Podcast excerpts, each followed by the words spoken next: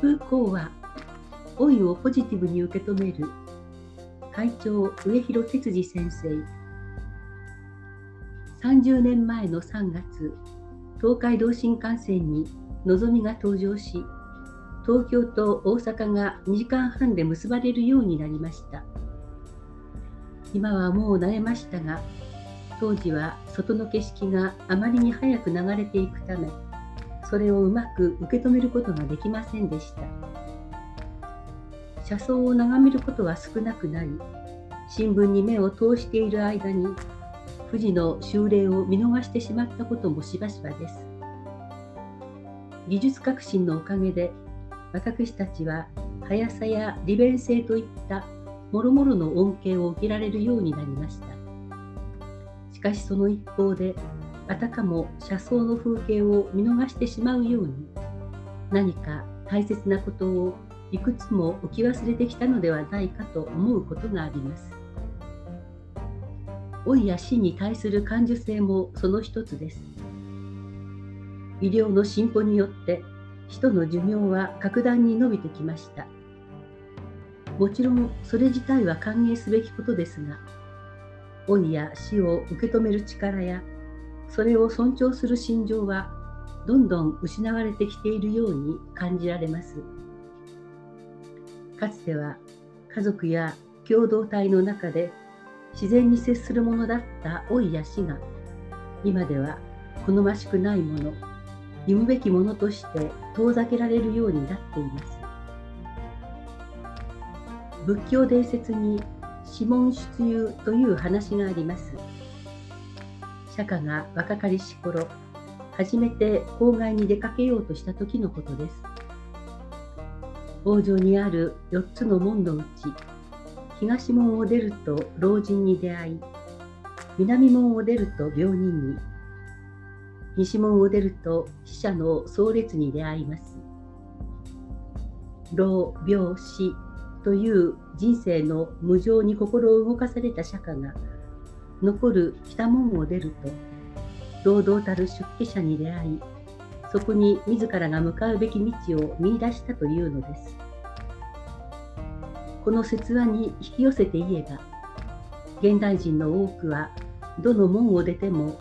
老いや病や死から目をそらしてしまいそこから何かを学ぶ姿勢を失っているのではないでしょうか。今年の初め京都市動物園が行ってきたというある取り組みがテレビで紹介されていました。それは動物たちの老いを来園者に見せることで何かを感じと感じてもらおうという試みです。動園には一昨年まで国内最高齢のナイルというライオンが飼育されていました。老い衰えたナイルの姿を見せることには来園者から反対の声も上がったといいます。しかし最後まで懸命に生きる姿を見てほしいという園の方針は次第に大きな共感を呼ぶようになりました。ナイルの老いと死は自らの人生や生き方を振り返った。人の死と比較した。命の大切さや扱い方を考えた。生きる糧となった。などさまざまな反応を来園者にもたらしたといいます。おそらく一頭のライオンの姿を通して初めて老いや死に向かい合うことができた人もいたでしょう。この動物園にはまた老人ホームならぬ老園ホームという施設があります。年老いて群れでの生活が厳しくなった猿を飼育展示するところで冷暖房が完備されバリアフリーのような工夫もされています。ここにはホームを象徴する一匹の猿がいました。飼育されている世界最高齢のアカゲザルとして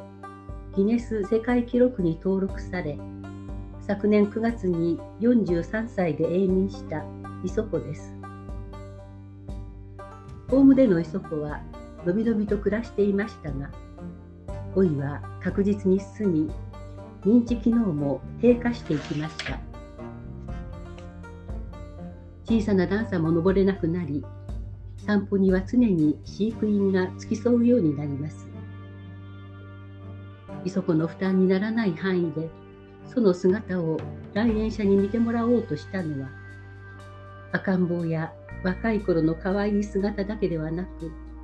こうして置いていくんだということを伝えたかったからでした。磯子は一進一退を繰り返しながら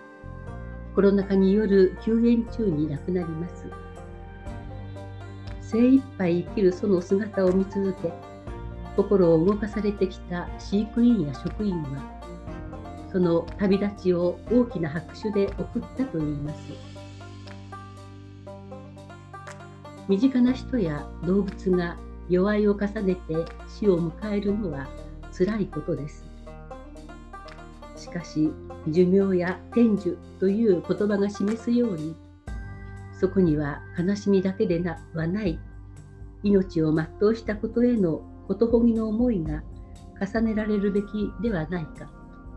飼育員の白紙はそのことを静かに訴えているような気がします。残念なことに老いや死に対することほぎの感情は今ではほとんど消えてしまいました。速さや利便性を求める経済市場主義の社会では老人はお荷物厄介な存在とみなされているようになったのです。古代ローマの哲学者キケローは「老年について」という著書で老いにまつわるさまざまなマイナスイメージを一つ一つ否定し老いの素晴らしさを歌い上げました。自然に従って起こることは全て良きことの中に数えられるという彼は老いて死ぬことほど自然なものはないとたたえ次のように記しています。果物でも未熟だと力ずくで木からもぎ離されるがよく売れていれば自ら落ちるように命もまた青年からは力ずくで奪われ老人からは成熟の結果として取り去られるのだ。この成熟ということこそわしにはこよなく喜ばしいもので死に近づけば近づくほどいわば陸地を認めて長い航海の果てについに港に入ろうとするかのように思われるのだ。かっこ中司哲夫役実践倫理もまた老いや死を大自然の摂理という視点で捉えます。人は誰でも誕生から成長を経てやがて老い死んでいきます。青年であることも老人であることも同じ障害のステージの一つに過ぎません。どのステージもかけがえのないものとして等しく尊ばれなければならないのです。老いることによってさまざまな身体機能が衰えていくことは自然の成り行きです。老人の多くはかつてできていたことが次第にできなくなることに戸惑いながらやがて大自然の摂理に従い老いのステージを受け入れていきます一方老いや死からはまだ遠いところにいる子や孫はそれを自然のこととして受け止めることができませんそのためボケや老衰も病の一種と考え当事者の意思をよそに全てを医療に委ねようとします福岡市にある拓郎省寄合の代表を務める村瀬隆夫さんは老人が穏やかに死を迎えるためには周りの者がその身体の変容に沿う必要があるといいます。沿う添加物の点という字ではなくあえて沿う沿岸の縁という字を用いるのはそれが川や山など自然を相手にした態度に使われることが多いからだといいます。老いた者は自然の摂理に沿いながら死を迎えるので、それに付き合う介護職を沿う態度が求められる。かっこ緑ケアの作法、白老書寄り合いの仕事というのです。大自然の摂理に沿うようにして、老いや死を見守り受け入れること。そのためには人生のさまざまなステージにある者同士が互いに学び合い使い合い尊重し合う姿勢が必要です老いることによって肉体は衰えてもそれはちっとも惨めなことではありません。老いを惨めにしているのは当事者ではなく老いを理解しようとしない周囲の環境です。私たちに求められているのは長い人生の最後のステージである老いの価値を見直しそこから虚心に何かを学び取る姿勢なのです。終わります。